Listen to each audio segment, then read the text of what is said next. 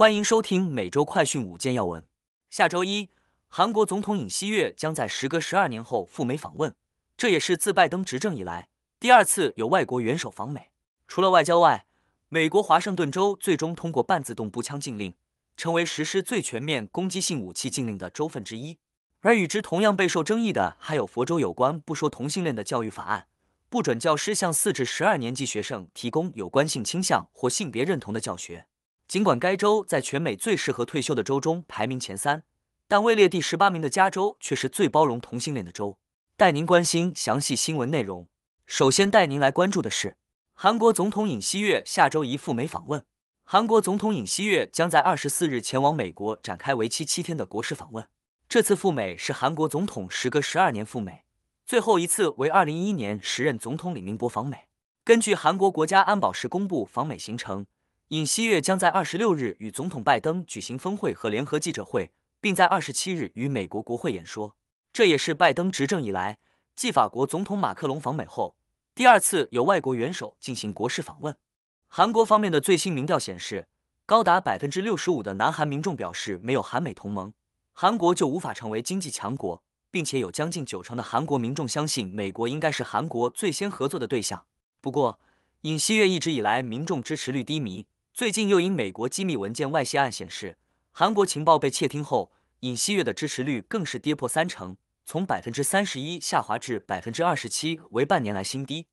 接下来要带您关注的是，华盛顿州立法者通过半自动步枪禁令。周三，华盛顿州众议员最终批准通过半自动步枪禁令，成为全国范围内最全面的州攻击性武器禁令之一。该法案于本月早些时候在参议院通过。禁止至少六十种不同类型的攻击性武器，并将在州长因私力签署后立即生效。该禁令不影响该州已经拥有或者继承的人的武器，也将允许执法机构继续购买该类武器。数据表明，二零二三年前一百一十天内发生了一百六十五起大规模枪击事件，这其中就包括阿拉巴马州生日派对枪击案和德州啦啦队员开错车门枪击案。这两起案件均造成人员伤亡，并分别逮捕三名嫌疑犯和一名嫌疑犯。现在带您来关注的是，CDC 支持为六十五岁及以上免疫功能低下人群注射新的加强针。周三，美国疾控中心表示，已支持为至少六十五岁的人以及免疫功能低下的人提供额外更新的新冠疫苗加强剂量，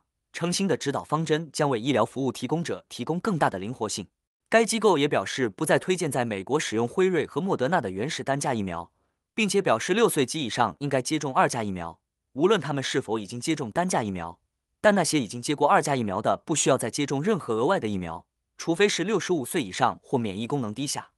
周二，美国食药局简化推荐的新冠疫苗接种计划，疾控中心表示支持该指导方针，决定 BA. 点四和 BA. 点五欧米框新冠亚变体设计的单剂二价加强疫苗对大多数人足够。其免疫实践咨询委员会在周三会议中没有投票，但成员支持这些建议。接下来带您关注的是，佛州不说同性恋法扩大至所有学籍。十九日，佛罗里达州将有关性别认同与性倾向课程的禁令不说同性恋法，从原先仅实施于幼儿园到小学三年级，因佛州教育委员会十九日批准后，也将小学四至十二年级纳入实施范围内。该规定要求教师不得故意向四至十二年级学生提供有关性倾向或性别认同的课堂教学。对此，LGBTQ 权利组织平等佛罗里达表示愤慨，并透过声明表示。德桑蒂斯政府如此针对佛州的 LGBTQ 人士，真是可耻。然而，此争议法案是由佛州州长德桑蒂斯所推动。近几个月来，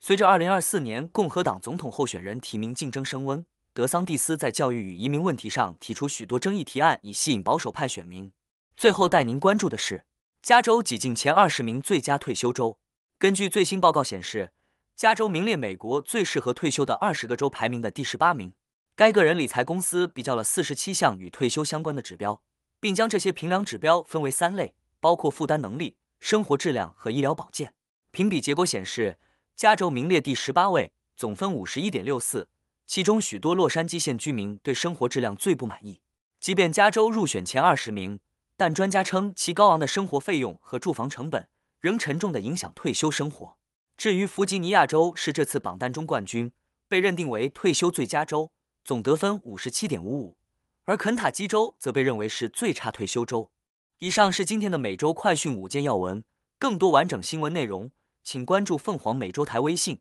隐私、脸书、小红书、TikTok、油管、推特等各社群平台。